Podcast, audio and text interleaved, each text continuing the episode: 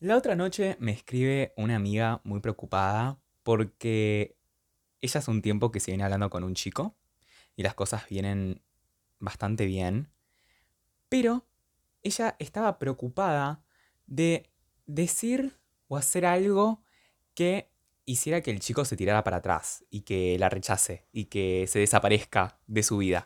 La cuestión es que resoné bastante con esto que ella me contó, porque me parece que todos hemos estado en esta situación, una situación que a mí me gusta denominar periodo de prueba.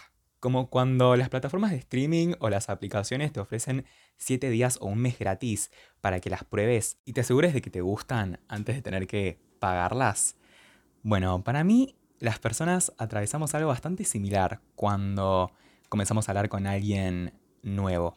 Pasamos por una suerte de periodo de prueba en el que esas primeras interacciones, esos primeros mensajes y esas primeras juntadas determinan si uno lo va a seguir conociendo al otro y si va a profundizar esa relación. Y eso nos resulta tan abrumador y nos asusta tanto que nos lleva a preocuparnos por las cosas incorrectas. ¿En qué cosas? En no decir ni hacer nada mal. En no decir ni hacer nada que nos avergüence. En no hacer mucho de esto, no hacer mucho de aquello o no hablar sobre este tema por justamente miedo a bajársela a la otra persona y que ya no se quiera seguir viendo con nosotros. Eso es lo que más nos preocupa o lo que para mí a la mayoría de personas más le preocupa, incluyéndome a mí y a mi amiga. Cuando en realidad lo que más debería preocuparnos, o ni siquiera preocuparnos, sino importarnos, es que haya química entre las dos personas que haya buena onda, que haya temas en común, que haya un humor compartido, que los dos nos sintamos cómodos. Eso es lo que debería importarnos. Y sobre todo, eso es lo que tendríamos que averiguar durante esa primera instancia, durante esas primeras conversaciones. ¿Y cómo vamos a averiguar eso si nos estamos poniendo tantas trabas desde un principio? Si estamos controlando tan minuciosamente nuestro comportamiento si no estamos siendo auténticos y transparentes con el otro? ¿Cómo vamos a averiguar si hay buena química? Porque aparte, si no somos ni auténticos ni transparentes con el otro, a la larga lo que tanto nos asusta se va a hacer realidad. A lo mejor la persona se termina echando para atrás y desaparece de nuestras vidas, pero no porque nosotros hayamos tenido razón y porque hayamos hecho o dicho algo malo o algo avergonzante, sino porque a lo mejor todo lo contrario, no dijimos ni hicimos nada interesante que le dé ganas a la otra persona de seguir conociéndonos. Porque no le dijimos nada de nosotros mismos, o no hicimos nada que hable de nosotros mismos. Spoiler, ¿de qué se va a tratar este episodio? ¿De qué voy a estar filosofando el día de hoy? De la importancia que tiene ser auténtico, genuino y transparente siempre siempre, en una relación siempre, pero sobre todo en esa primera instancia, en ese periodo de prueba, si se quiere, en el que nos estamos conociendo. Ojo, no creo que ser auténtico y genuino necesariamente significa que vayamos a tener éxito en la relación, sea cual sea el tipo de relación que vos estás buscando. No necesariamente tiene que ser algo romántico, no necesariamente tenés que querer una pareja con la persona de que te estás hablando. A lo mejor nada más querés ser su amigo o amiga. No significa que si sos auténtico y genuino, se va a dar lo que vos estás buscando. A lo mejor no se da. Pero si no se da, no va a ser tu problema. A lo mejor simplemente no conectabas con esa otra persona. A lo mejor no tenían tanto en común, a lo mejor no congeniaban, a lo mejor no había nada que vos le pudieras dar a esa persona y que esa persona te pudiera dar a vos. Entonces, no es un problema tuyo. Sí creo, no obstante, que mm, es importante que nos saquemos esas trabas cuando empezamos a hablar con alguien, esos miedos, que salgamos un poco de ese caparazón en el que nos metemos a veces, porque muchas veces ahí puede llegar a estar el motivo por el que la relación no prospera o no avanza más allá de ese hashtag periodo de prueba. Bueno, quiero arrancar hablando sobre el por qué nos cuesta tanto ser auténticos? ¿Cuáles son los motivos? ¿Qué puede haber atrás de esa falta de autenticidad? Que muchas veces puede ser consciente y muchas otras veces no. No soy psicólogo, chicos. Quiero aclarar eso. Y debe haber muchos más motivos que los que voy a mencionar a continuación, pero bueno, estos son los que se me vinieron a la cabeza. El primero es que cuando estamos conociendo a alguien nuevo y alguien que no tiene ningún tipo de juicio sobre nosotros porque todavía no nos conoce, puede ser muy tentador presentarles una versión distinta de nosotros mismos. Ahora, esa versión distinta para mí puede ser de dos formas. La primera puede ser una versión de uno mismo que creemos que le va a agradar a la otra persona. Entonces, si a la otra persona le gusta el rock o le gusta el cine, bueno, uno procede a escucharse algunas bandas de rock, procede a verse algunas pelis y intenta acercarse y agradar con eso. Y la segunda versión distinta que uno le puede llegar a presentar al otro es una versión de uno mismo con las características que uno no tiene, pero que le gustaría tener. Entonces, si por ejemplo yo me siento una persona, que lo soy, pero digo, una persona muy histriónica, una persona que es muy emotiva, que raramente le cuesta demostrar sus emociones cuando algo le gusta y algo no le gusta, o cuando algo le entusiasma o no le entusiasma.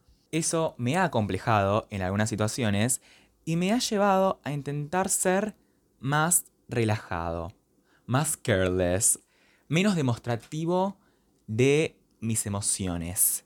Porque es algo que me acompleja y porque aprovecho esta oportunidad de que hay alguien que no me conoce, que no sabe que yo soy una persona muy emotiva y muy reactiva. Entonces aprovecho para cambiar eso y mostrarle algo diferente o esa característica mía que no me gusta, entre comillas, solucionada.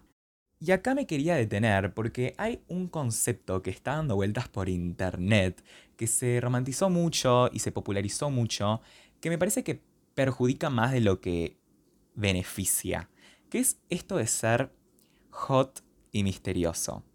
A lo mejor en algún momento lo escucharon, me parece que está dando vueltas por TikTok sobre todo, pero también se ve mucho en series, en películas, en libros, como que siempre se romantizó al personaje mm, más misterioso, sobre el que no se sabe mucho, el que es difícil de leer qué es lo que le está pasando, el que es intrigante, el que tiene como todo este aura de, de suspenso a su alrededor, como que siempre atrajo mucho ese personaje y siento que eso llevó a personas en la vida real a intentarlo y como a justamente intentar ser misteriosas y generar eso. Y en mi opinión, eso nada más funciona y atrae en una serie, una película o un libro. No, no creo que funcione en la vida real, o por lo menos a mí no me atrae. Y paso a explicar por qué. Cuando uno pretende ser misterioso, que para mí no es lo mismo que ser reservado. Vos puedes ser reservado en el sentido de que a lo mejor no te gusta en las primeras juntadas o durante las primeras conversaciones decir todo lo que haces o decir todo lo que te pasó en tu infancia o en tu adolescencia. Eso es ser reservado y es una virtud el ser reservado y el no contarle a todo el mundo lo que se te pasa por la cabeza. Ahora, distinto es hacerse el, ay, yo no te voy a dar ningún tipo de indicio de qué es lo que pienso de vos, qué es lo que pienso sobre determinados temas, qué es lo que hago, qué es lo que me gusta, qué es lo que me da risa, qué hago de mi vida, que es un poco lo que alimentan estos personajes de los que le hablo y todo este concepto en general de ser hot y misterioso, creo que puede llegar a funcionar más por celular. O sea, por redes sociales, si te estás hablando con alguien por Instagram o por WhatsApp, como que la puedes pilotear mejor el qué tipo de información y qué información le das al otro sobre vos. Me parece que tenés mucho más control cuando estás atrás de una pantalla que cuando estás cara a cara con la persona. Y aún estando cara a cara con la persona, a lo mejor tenés éxito. Pero en las primeras juntadas, haciéndote el misterioso, ya después me parece que la persona se aburre, se desinteresa, porque ese es el problema de este concepto, que vos pensás que está siendo hot y misterioso, y en realidad está siendo neutro, o neutral, no sé cómo se dice. Está siendo gris, está siendo plano, está siendo un lienzo en blanco, no estás mostrando nada. No me estás generando nada, porque no estoy pudiendo leerte, no te estoy pudiendo ver a vos como persona. Es lo que decía al principio del episodio de que si no me decís nada sobre vos, si no haces nada que hable sobre vos, no me estás dando motivos para querer seguir conociéndote. Es como que a mis ojos sos como alguien que no tiene nada para contar, que no tiene nada para ofrecer. Quizás en las primeras juntadas, repito, te resulta atractivo, te genera suspenso, te genera intriga, ponele. Pero a largo plazo, si no te puedo leer, no me voy a querer seguir juntando con vos. ¿Entienden? Entonces, si se les pasó por la mente en algún momento hacerse el hot y el misterioso, o la hot y misteriosa, con alguien con quien están hablando por primera vez o con quien piensan hablar por primera vez, sáquenselo de la cabeza porque no va a tener éxito. No va a funcionar. No sé lo que ustedes buscan es una relación afectiva, amorosa. A lo mejor si buscan un one night stand, le funciona, pero bueno, porque no creo que en esos casos haga falta ser tan auténtico y tan genuino. We don't care about it. Pero bueno, tengan cuidado con el ser hot y el misterioso. Prefieran ante todo ser más reservados a lo sumo. Si hay alguien acá en el público como yo, que a veces se va de lengua y empieza a contar cosas random o empieza a dar muchos detalles de su vida, pueden intentar ser un poco más reservados y ponerse un freno ahí y decir, bueno, no cuento todo, me mido un poco o veo más o menos como por dónde llegó la conversación o qué detalles de mi vida es prudente y tiene sentido compartir. Eso está bien, está bien ser reservado, pero no se vayan por esto de ser misteriosos porque en realidad no están siendo misteriosos, repito, no, no están siendo nada, no, no le están dando al otro nada.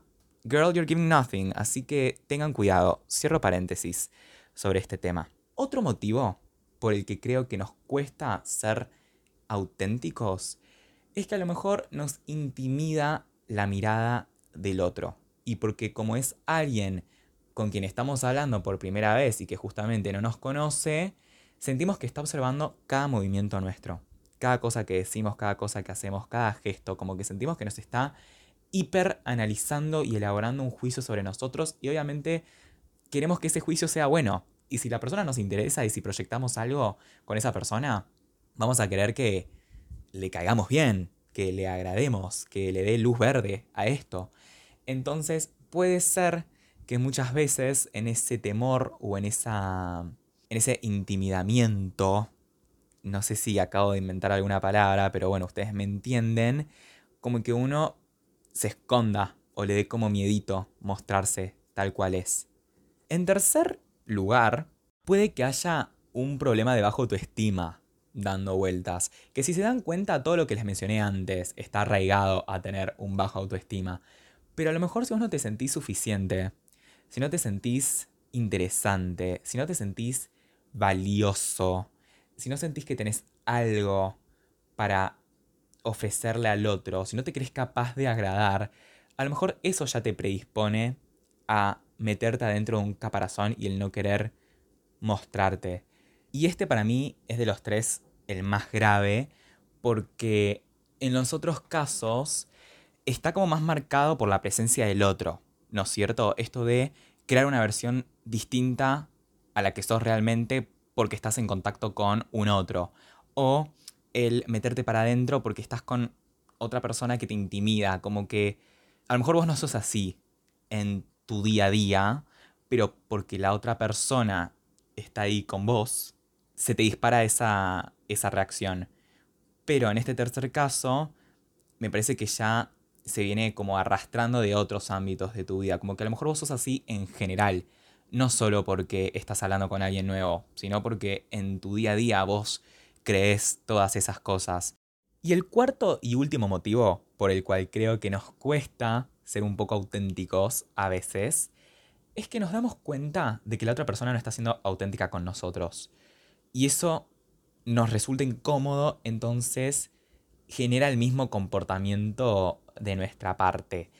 Por ejemplo, en un caso muy hipotético, yo creo que si estuviera en un bar con un chico y yo al chico lo noto incómodo, lo noto inseguro, no, no me habla, no me hace ningún gesto, no interactúa conmigo, no, no me sigue el hilo de la conversación. Yo creo que eso me contagiaría su incomodidad, si eso tiene algún tipo de sentido.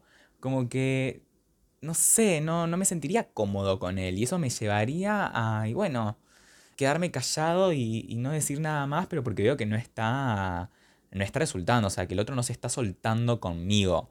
A lo mejor ese nada más es mi caso particular, pero bueno, lo quería traer a la mesa por si a alguien más le ocurre. Yo creo que de la misma manera que uno puede generar confianza mandando un audio por primera vez, que de nuevo, a lo mejor nada más me pasa a mí, pero por ejemplo, cuando yo estoy hablando con alguien por primera vez y esa persona me manda un audio, como que no sé, me da un poco de confianza. Digo, bueno, la otra persona se está, se está exponiendo, me está mostrando su voz, está hablando.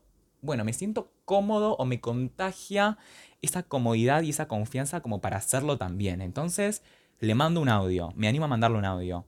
Yo creo que de esa misma manera uno puede llegar a contagiar la incomodidad a veces. A lo mejor no, a lo mejor una persona que es súper segura de sí misma y que se siente muy cómoda con cómo es y, y no tiene ninguna inseguridad al respecto, puede que re pueda llevar la situación adelante, pero yo me doy cuenta que no, que yo no lo podría hacer. Sea cual sea el motivo que te esté impidiendo ser auténtico o auténtica, lo tenemos que solucionar, porque la autenticidad en esta etapa de la relación es clave. De nuevo, no para tener éxito y para conseguir lo que sea que queramos con la otra persona, sino porque para mí va a tener menos peso en mi conciencia saber que la relación no prosperó, pero que yo fui auténtico y que fui yo mismo y que nada más no conecté con la otra persona, que saber que podría haber dado mucho más de mí, que les podría haber mostrado mucho más de mí y que por culpa de eso y de ese miedo a, a decepcionarlo al otro y de que se tire para atrás, a lo mejor me terminé perdiendo algo buenísimo con una persona buenísima. ¿Entienden? Prefiero el momento de decepción de decir, uy, qué bajón, tipo, lo di todo de mí, fui yo mismo con esta persona y, y no conecté. Prefiero incluso pasar como ese momento de inseguridad de preguntarme qué habré dicho, qué habré hecho, que pensar en qué cosas podría haber dicho o hecho desde un lugar genuino para atraer al otro. Prefiero la desilusión o la decepción antes que el arrepentimiento, porque si vos fuiste auténtico y la relación no se dio, no fue más allá del periodo de prueba, entonces no hay nada que vos podrías haber hecho y no hay nada de lo que arrepentirse. Pero ahora, si la relación no pasó del periodo de prueba porque vos no fuiste auténtico y no diste todo lo que tenías para dar, entonces sí hay algo que vos podrías haber hecho y sí hay algo de qué arrepentirse. El no haber sido auténtico porque a lo mejor eso era lo que lo cambiaba todo. También creo que es clave ser auténtico porque facilitas un proceso que de por sí ya es muy jodido y difícil. Ustedes piensen que cuando empezamos a hablar con alguien nuevo, la otra persona es un terreno desconocido. Y por más seguros que podamos ser de nosotros mismos, el terreno desconocido siempre asusta. Siempre asusta el no saber qué esperar, qué puede pasar, con qué nos puede salir la otra persona. Y más cuando está en nosotros ese deseo de tener éxito. con la otra persona y de conseguir lo que queremos con esa persona y de ser aprobados y validados por esa persona. Entonces, cuando el otro te es auténtico, te está dando herramientas para que ese terreno que se siente tan desconocido al principio se vaya sintiendo cada vez más conocido y más accesible. ¿Cuáles son para mí esas herramientas? Principalmente el humor, clave, y en segundo lugar, temas de conversación, desde sus gustos, sus intereses, sus hobbies, su ideología política, la conformación de su familia, su educación. Son cosas de las que cuesta hablar y que lo ponen a uno en una situación bastante vulnerable, pero que vale la pena porque le estamos dando ideas a la otra persona para acercarse a nosotros, para que nos saque charla, para que nos pueda seguir conociendo, para que podamos seguir congeniando, para que podamos seguir profundizando la relación. Y para mí no hay nada más lindo que una persona que se abra tanto y que en ese abrirse tanto me dé también el lugar a mí de abrirme de esa manera. Y también quería llegar a ese punto de que ser auténtico se contagia para mí en esa primera instancia, en esos primeros encuentros. Si vos te mostrás cómodo con cómo sos y haces los chistes que vos usualmente harías y hablas de las cosas que realmente te interpelan a vos, no sé exactamente por qué, pero para mí lo terminamos generando en la otra persona. Y lo digo por experiencia esto, a lo mejor, de que las relaciones en las que mejor me he desempeñado en el principio fueron con personas que desde un principio se mostraron tal cual eran conmigo. Y en ese mostrarse tal cual, como que me hicieron sentir muy cómoda a mí, mostrándome tal cual. No sé chicos, seguí me enredé demasiado, pero se contagia se contagia. Si vos sos auténtico, si vos sos genuino, si se nota que estás siendo vos en todo tu esplendor, la otra persona lo nota. Y a la otra persona le gusta sentirse un lugar seguro para que vos seas así. Y te va a empezar a percibir como un lugar seguro a vos también. Ay chicos, qué manera de ponerme cursi. Les pido mil disculpas. Pero bueno, es importante que sepan el lugar importantísimo que tiene la autenticidad y la genuinidad en una relación, durante toda la relación, repito, pero sobre todo durante las primeras conversaciones, chicos, que es lo que define todo. define, no todo, pero sí si esa relación va a avanzar. No creo que haya una manera de salirse con la suya si no sos auténtico. Puede que al principio, Puede que al principio vos mientas sobre tu personalidad y que la otra persona no se dé cuenta y de a poco se sigan viendo y a lo mejor, viste, conseguís que la otra persona sea tu amiga o sea tu pareja, no lo sé. Pero eventualmente se cae la mentira, la fachada que hayan generado para agradarle al otro o para conseguir lo que ustedes querían con esa persona, se cae porque uno no puede vivir en una mentira. Y no hay nada peor que fundar una relación en algo totalmente fake. Preferible que esa relación no se dé. Y preferible esperar a algo para lo que no tengas que fingir absolutamente nada. Y para lo que vos puedas ser vos mismo. Ahora, si uno de ustedes me dice, Martín, ¿cómo resuelvo esta situación? ¿Cómo empiezo a ser más auténtico? ¿Cómo hago que no me cueste tanto? Bueno, yo, desde mi humilde lugar adolescente, les aconsejo que, como siempre, puntualicen cuál es el motivo por qué les cuesta tanto, qué es lo que tanto les preocupa. Antes mencioné algunos motivos, que puede ser uno de esos, como puede que no, pero averígüenlo. Intenten ponerlo en palabras porque obviamente la solución depende mucho de eso. Los que yo mencioné justo tienen mucho que ver con el autoestima. Y ese es terreno, chicos, que yo no puedo tocar. No hay nada que yo pueda decirles que no sea ni corny ni cliché. O sea, los típicos consejos de recuerden que son muy valiosos, que tienen un montón de buenas cualidades, que son suficientes. Son todas cosas que no están mal. O sea, no son malos consejos, pero como que a uno le, le, deja gusto a poco, ¿entendés? Tipo, si ya sé que es suficiente, ¿y qué querés que haga? ¿Entendés? Tipo, ¿en qué resuelve esto mi problema? Entonces, el consejo que yo le doy a todo el mundo es terapia. A mí la terapia me ha ayudado mucho en maneras que no puedo describir. Un proceso muy paulatino y muy lento y costoso, pero que vale la pena, 100%, y más si se trata de temas tan frágiles como estos. Por un lado, eso, si se trata a lo mejor algo un poco más grave. Ahora, si lo que les intimida en realidad es la mirada del otro, el no agradarle, el no caerle bien, o el simple hecho de que a lo mejor nos esté observando demasiado, recuerden que ustedes le están dando ese lugar a la persona. Porque si se lo ponen a pensar, los dos están al mismo nivel vos no conoces a la otra persona y la otra persona no te conoce a vos. Entonces, bajo esas condiciones, vos también estás en todo tu derecho de observar y de analizar a la otra persona. Vos también estás elaborando tu juicio. Entonces, ¿por qué siempre nos metemos en estas cosas ya suponiendo que vamos a ser los rechazados? Ya suponiendo que nosotros somos los que no vamos a agradar, los que no vamos a caer bien. Tranquilamente puede ser la otra persona la que te decepcione. A mí me ha pasado y con nadie más ni nadie menos que el primer chico con el que yo me hablé en toda mi vida. Que fue un pibe con el que una amiga de una amiga me hizo gancho y yo nunca había hablado con un chico gay antes, entonces estaba un poco nervioso de cómo iban a resultar las cosas.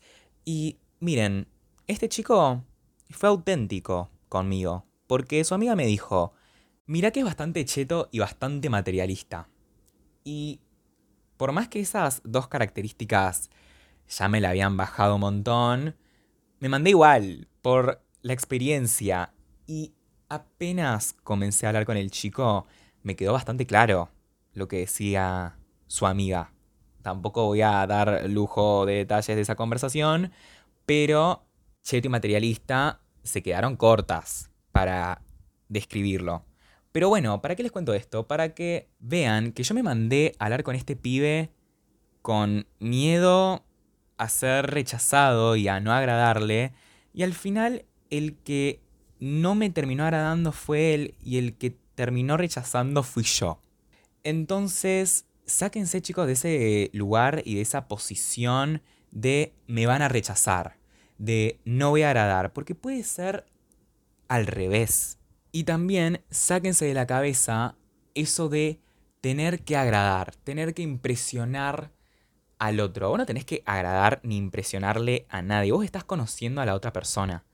Y lo que vos vas a buscar a largo plazo en una relación, de vuelta, ya sea de amistad o romántica o lo que sea, es que esa persona justamente sea tu complemento y te sume y te haga crecer y te enseñe cosas. Entonces, ¿de qué te sirve a vos moldearte a lo que vos crees que esa persona espera de vos o va a querer de vos? No sirve de nada y muy seguramente la otra persona no pretenda eso. Así que consejo final, sean ustedes mismos, sean auténticos, genuinos, transparentes, reales, verdaderos con las otras personas. Si esperan de esas otras personas lo mismo, hagan terapia si detectan problemas de bajo autoestima, como estuve mencionando anteriormente. Es muy efectiva. Y nada, eso es todo lo que tengo para el episodio de hoy. Espero que les haya gustado, espero que si alguien está en esta situación le haya servido, que si no están en esta situación de todos modos les haya interesado y los haya acompañado durante alguna actividad que les haya tomado 30 minutos. Y nos vemos muy próximamente con otra problemática, dilema o revelación que se me esté pasando por la cabeza. Les mando un beso.